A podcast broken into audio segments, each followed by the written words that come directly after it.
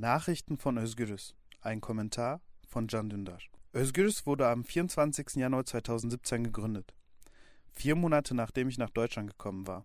Ich wollte sowohl weiter Journalist sein, als auch den Medien in der Türkei, die immer stärker Repressalien erlitten, eine freie Stimme geben. Eine Handvoll junger, mutiger Journalisten hat mich unterstützt. In Partnerschaft mit dem Recherchezentrum Korrektiv, welches angesehene Investigativjournalisten Deutschlands zusammenbringt, haben wir uns auf den Weg gemacht. Wir haben eine Webseite erstellt, einen Newsletter eingeführt, den wir inzwischen auch auf Deutsch verschicken und Videos über die Streaming-App Periscope übertragen. Letztes Jahr haben wir dann das Radio gegründet. Das Özgürüz Radio. Wegen der Corona-Pandemie konnten wir es nicht ordentlich feiern. Doch unser Radio ist letzten Monat ein Jahr alt geworden. Seit einem Jahr bin ich gemeinsam mit jungen, talentierten und mutigen Kollegen 24 Stunden auf Sendung.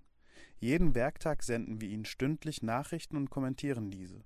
Wir werten die türkische und die internationale Presse aus und fassen sie zusammen. Die Moderatoren von 16 verschiedenen Sendungen führen durch viele unterschiedliche Bereiche, von Geschichte bis Weltmusik, von Sport bis Gastronomie, von Umweltbewusstsein bis Tierrechte. Wir führen tiefgründige Gespräche und reagieren mit Sondersendungen auf besondere Anlässe. Und wir versuchen ein Bewusstsein zu schaffen, indem wir die Bücher von inhaftierten Autoren lesen. Wir erreichen Sie auch über YouTube und Spotify. Seitdem die Corona-Krise begonnen hat, melden wir Ihnen jeden Tag in der Sendung von Dr. Çağan Kızıl wahre und glaubwürdige Nachrichten über den Verlauf der Pandemie.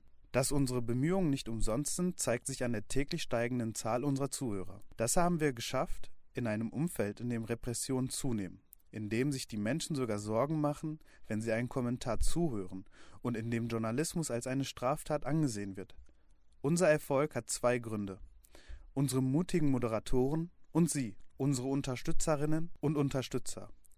Wir sind denjenigen, deren Zahl die 400 erreicht hat und die Özgürüz vom ersten Tag an mit kleinen Beiträgen auf dem Bein halten, dankbar.